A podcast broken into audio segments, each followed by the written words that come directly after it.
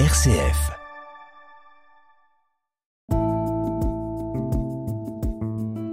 Regard chrétien sur l'actualité.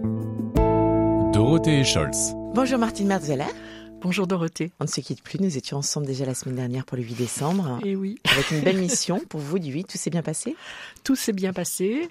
On le rappelle pour nos éditeurs, vous êtes au service du diocèse pour les formations et l'accompagnement des personnes qui veulent reprendre un, un, chemin de foi. Et donc c'est avec vous encore cette semaine que nous allons revenir sur l'actualité. Et je vous propose euh, de revenir sur cet anniversaire que nous fêterons dimanche, le 87e anniversaire du pape François. Alors la question que tout le monde se pose, puisque on sait qu'il est assez souffrant depuis quelque temps, et, même s'il avait évoqué euh, par le passé l'idée d'une renonciation comme une des options normales, il a récemment affirmé ne pas avoir pensé à démissionner malgré ses fameux problèmes de santé, soulignant plutôt qu'il faut la vieillesse venue accepter que l'on puisse faire beaucoup de bien à partir d'une perspective différente. Qu'est-ce qu'on peut dire euh, en perspective justement de cet anniversaire 87 ans, ce n'est pas rien. Comment euh, on peut envisager, imaginer les choses pour le pape? D'abord, on a un pape qui est très fin. Donc, euh, effectivement, il, il, avait salué le geste de Benoît XVI euh, comme, comme un geste de sagesse. Euh, le concernant, il l'avait pas, il l'avait pas éliminé d'un coup en mmh. disant bah pourquoi pas. Après, quand il voit les enjeux au niveau de la curie, du synode, de tout ce qui est en, en cours, en cours dans mmh. l'Église, il se dit que c'est peut-être pas le moment de lâcher, de, de lâcher sa responsabilité. Maintenant, euh, sa phrase est un peu sibylline. Peut-être qu'il ne démissionnera pas tout de suite, mais il n'a pas exclu la possibilité non plus qu'on mmh. peut entendre dans sa dans sa remarque qu'on peut faire du bien autrement. Qu'est-ce que ça impactera pour tout ce qu'il a mis en place si toutefois il décide de partir? Euh, Je crois que l'Église a pris un tournant un peu irréversible avec cette réforme euh, du droit du synode dans l'Église, mmh. qui part des églises particulières, c'est inscrit dans la Constitution. Mmh. Donc aucun pape ne va l'enlever. Mmh. Donc euh, la prise en compte des églises particulières maintenant est une chose acquise. Alors le prochain pape, déjà, il faut compter sur le Seigneur aussi pour guider les électeurs, en sachant qu'il y a quand même un, un, bon nombre de cardinaux maintenant euh, qui ont été appelés par le pape François lui-même.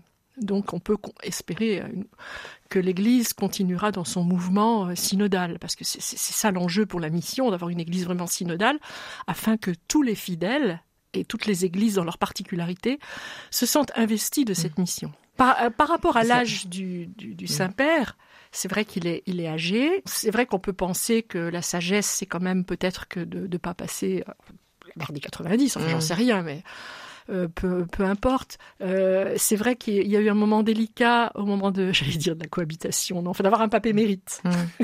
Ça, c'est peut-être un petit peu plus délicat, mais il rien n'empêche le pape de retourner dans son diocèse d'origine mmh. et de s'éloigner un peu de Rome. Comme vous le disiez, il aura ce discernement de toute façon pour se C'est un se homme qui discerne. Donc on, on, peut lui faire confiance à ce niveau-là. Il n'est pas jésuite pour rien. Alors, dans le reste de l'actualité, je vous propose de revenir sur ce projet de loi constitutionnel qui vise à inscrire l'interruption volontaire de grossesse dans la Constitution. Euh, ce projet a été présenté ce mardi en Conseil des ministres. Martine Merzweller, est une démarche purement symbolique? C'est un, un, un, sujet qui est sensible, hein, on le sait bien.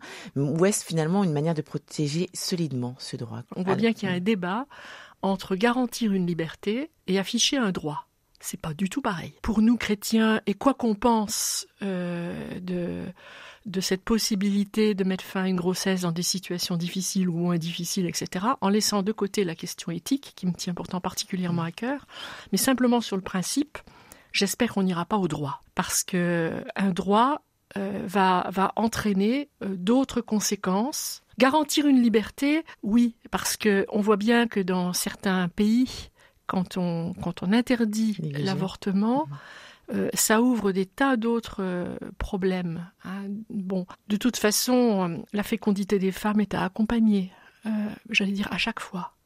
C'est un problème d'éducation, c'est un problème social, c'est un problème vraiment de relation. C'est pour ça que l'histoire du droit entraîne une effectivité automatique qui est, qui est, quand même très très gênante. Enfin, on a une constitution. Je pense à la quatrième République qui a voulu faire un, qui a voulu un peu casser euh, les problèmes de la troisième République pour inscrire les droits de l'homme dans la constitution. Ça, ça a été fait dans la quatrième République, qui n'a pas duré très longtemps, et ça a été repris dans la cinquième. La Constitution est magnifique. Et mettre un droit à la mort, quand même, dans une Constitution qui défend les droits de la vie, mmh. me paraît un peu paradoxal. Mais bon, euh, je ne suis pas députée, je ne suis pas légiste. Mmh. Mais euh, voilà, il faudra qu'on en reparle, mais c'est une, question assez lourde.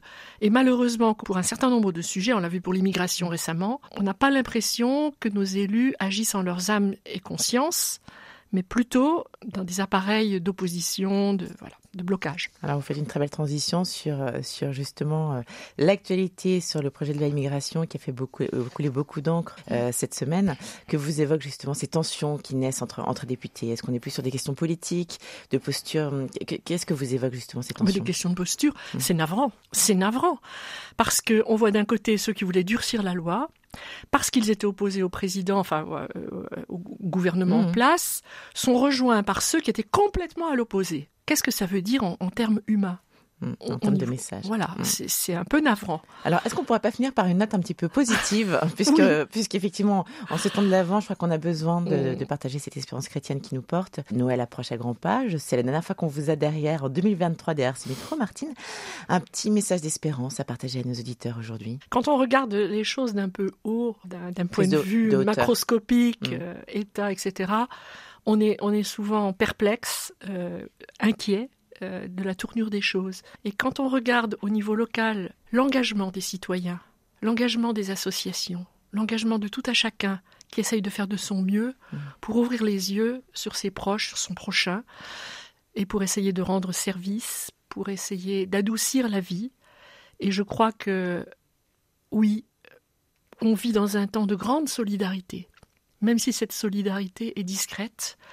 Et finalement, si on lit l'Évangile, on voit que cette solidarité, qui est le signe du royaume qui vient, eh bien cette solidarité-là aura de toute façon le dernier mot. Eh bien, merci beaucoup, Martine Masveller, pour ces très belles paroles. On vous souhaite de très belles fêtes de Noël et on vous retrouve l'année prochaine pour de nouvelles émissions. Merci, joyeux Noël à tout le monde.